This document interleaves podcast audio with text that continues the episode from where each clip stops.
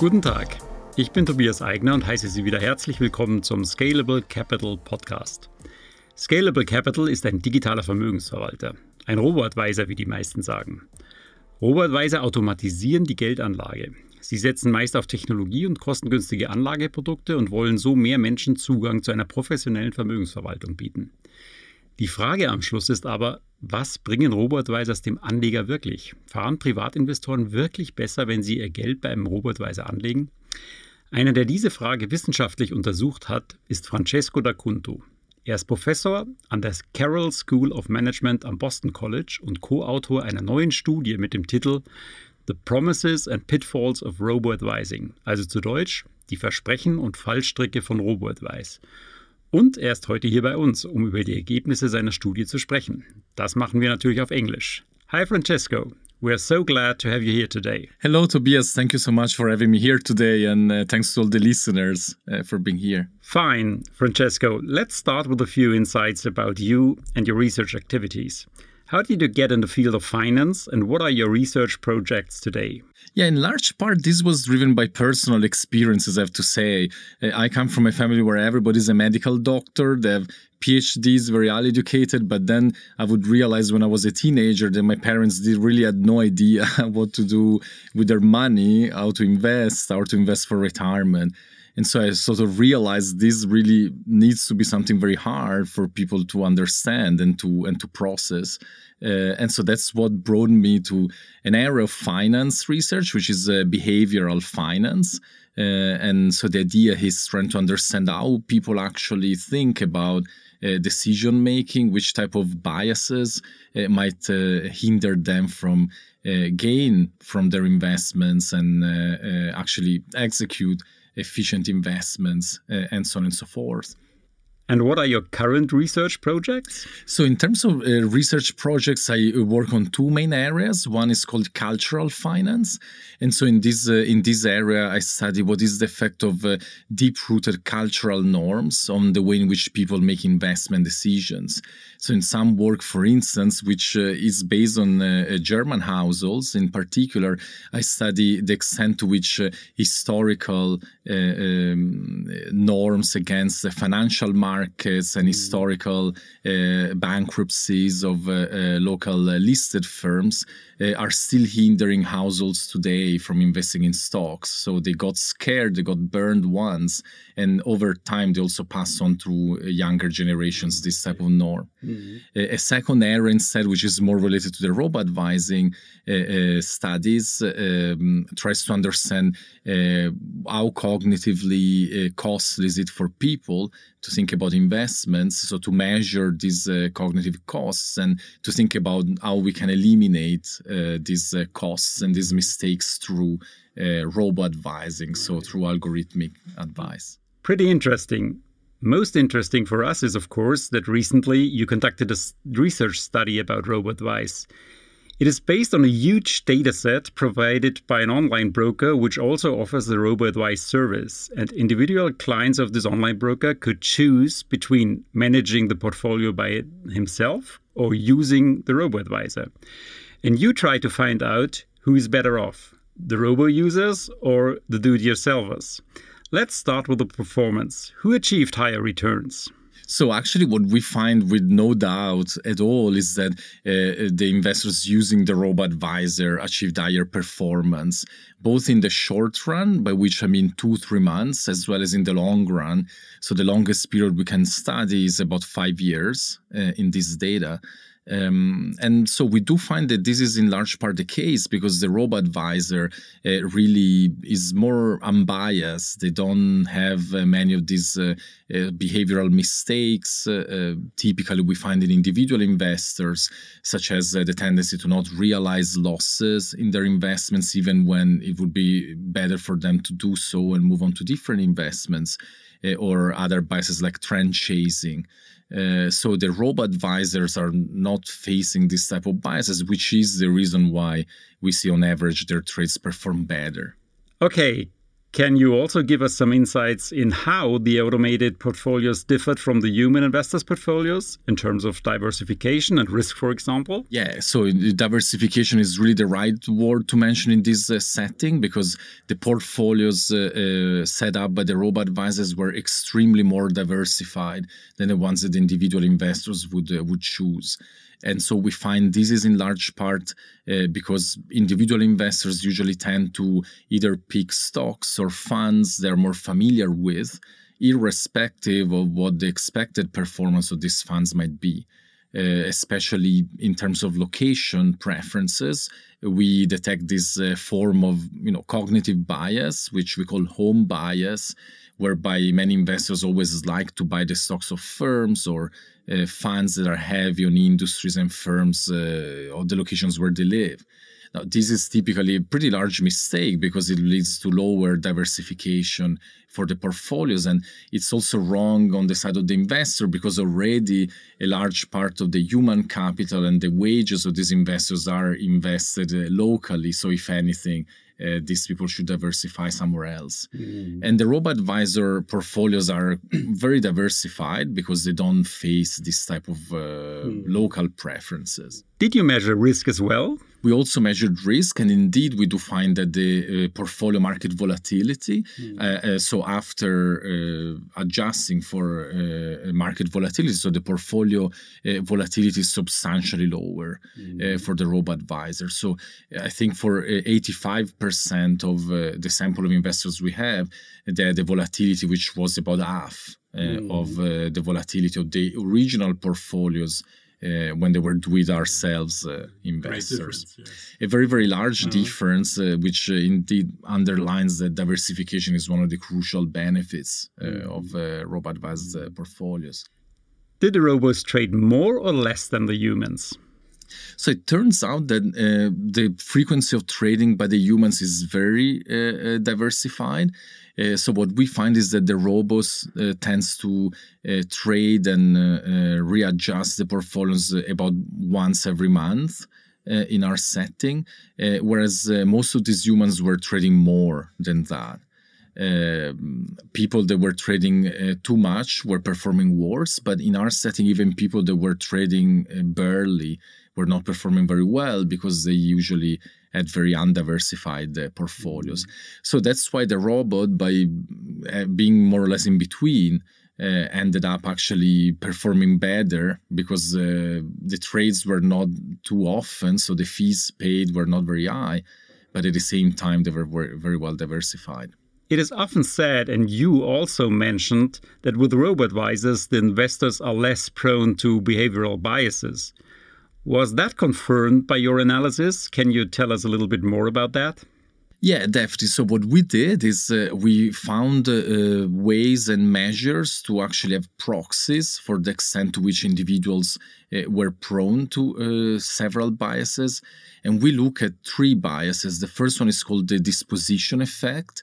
So this is the idea that typical individual investors, as I uh, alluded to earlier, they don't want to realize their losses, even if realizing losses and investing in some other uh, in some other uh, stock would actually be beneficial to them.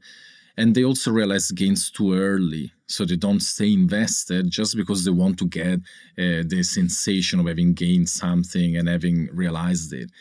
Uh, so we do find that after using the robo advisor, uh, this tendency dramatically reduces.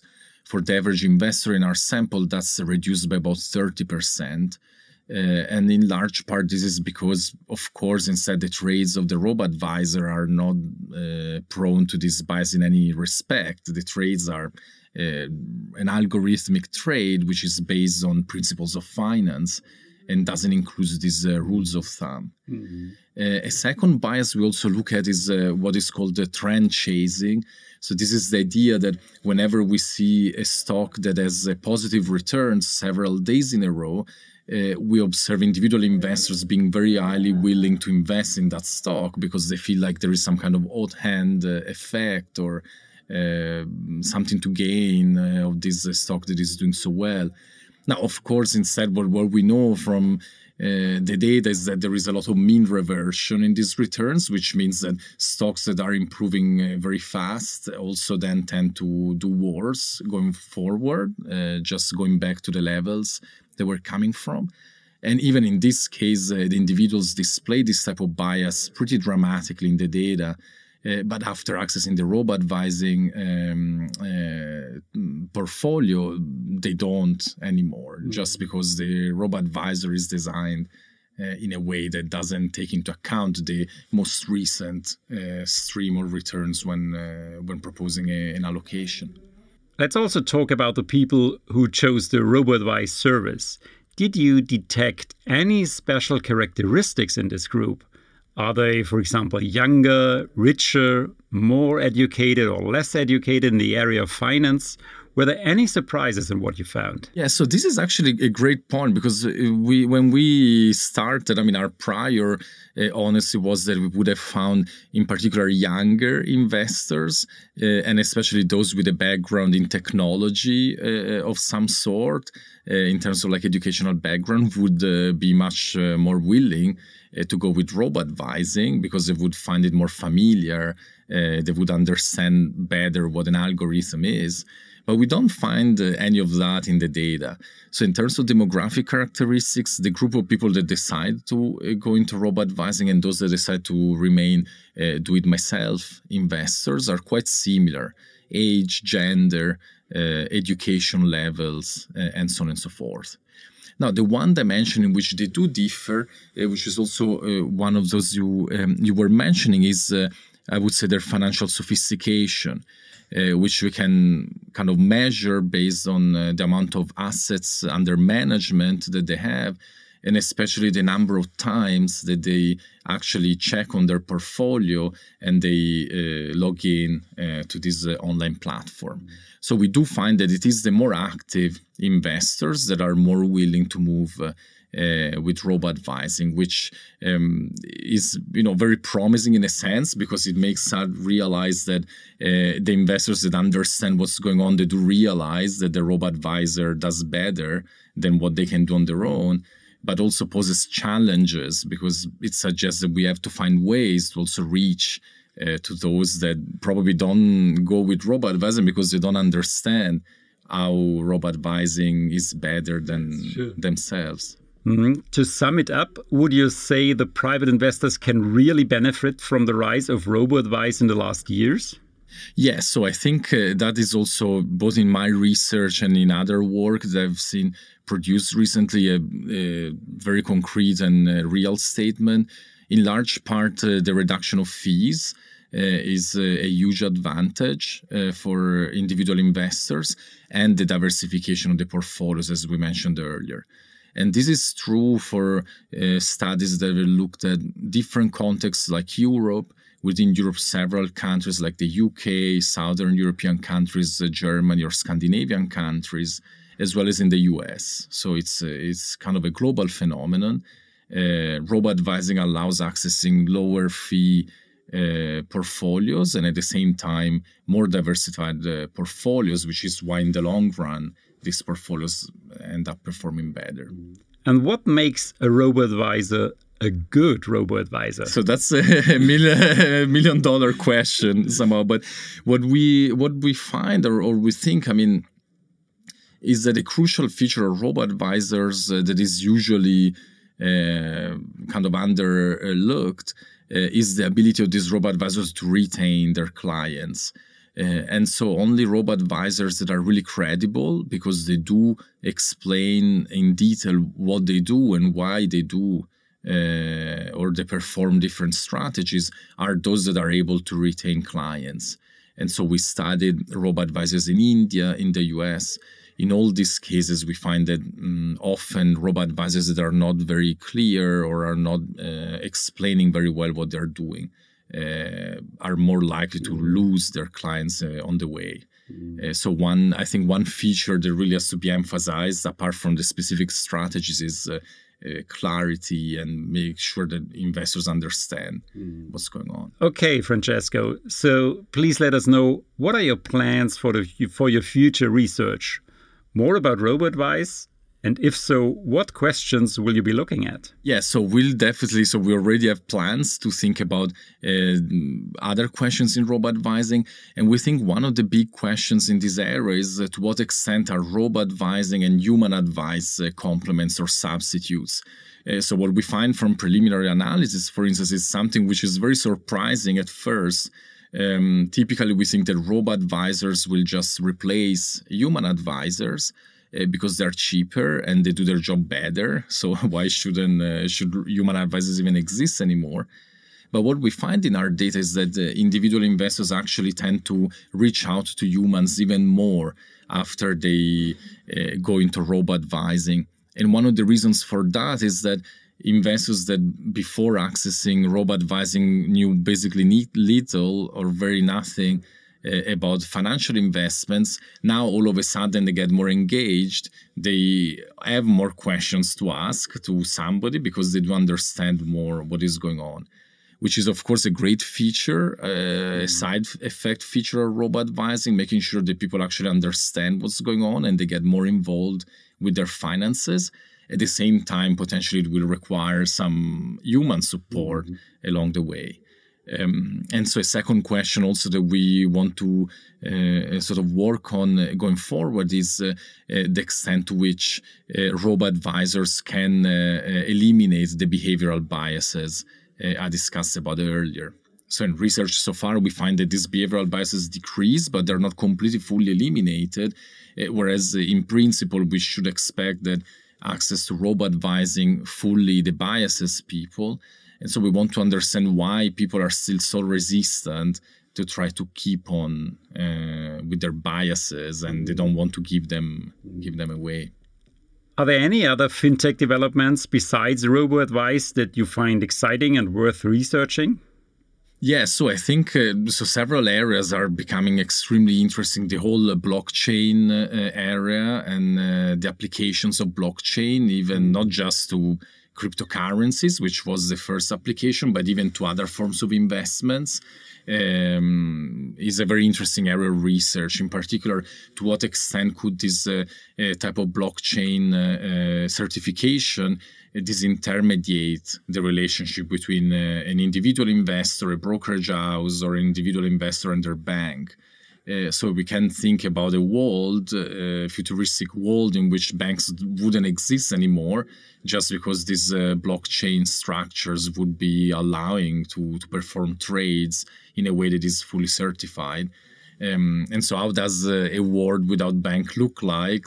It looks like, and what what, uh, what should we expect, like from the extent to which people would trust or not trust uh, these alternative uh, instruments for for their trades. I think I mean that that would be important because technically we we can eliminate the intermediation of banks, but practically if people don't trust uh, these technologies, uh, they will never be willing to go to them even if they're cheaper potentially. Many thanks for this very interesting conversation, Francesco. And please stop by again the next time you visit Germany. Thank you. Uh, would love to. Das war unser Podcast mit Professor Francesco D'Acunto von der Boston College Business School, der uns mehr über seine Studie zum Thema Robo-Advisor verraten hat. Übrigens, wenn Sie eine deutsche Kurzzusammenfassung dieser Studie lesen wollen, dann schauen Sie doch mal im Blog auf unserer Homepage vorbei unter www.scalable.capital/blog. Unter dem Titel Robo-Advice, was die Wissenschaft dazu sagt, schreibt unser Mitgründer Professor Stefan Mitnick dort über die wichtigsten Ergebnisse von der Kuntus-Untersuchung. Danke, dass Sie uns heute zugehört haben. Ich hoffe, Sie sind auch bei der nächsten Folge unseres Podcasts wieder dabei und wünsche Ihnen einen angenehmen Tag. Auf Wiedersehen. Scalable Capital Vermögensverwaltung GmbH erbringt keine Anlage-, Rechts- und/oder Steuerberatung. Sollte dieser Podcast Informationen über den Kapitalmarkt, Finanzinstrumente und/oder sonstige für die Vermögensanlage relevante Themen enthalten, so dienen diese Informationen ausschließlich der Erläuterung der erbrachten Dienstleistungen. Die Kapitalanlage ist mit Risiken verbunden. Bitte beachten Sie hierzu die Hinweise auf unserer Internetseite.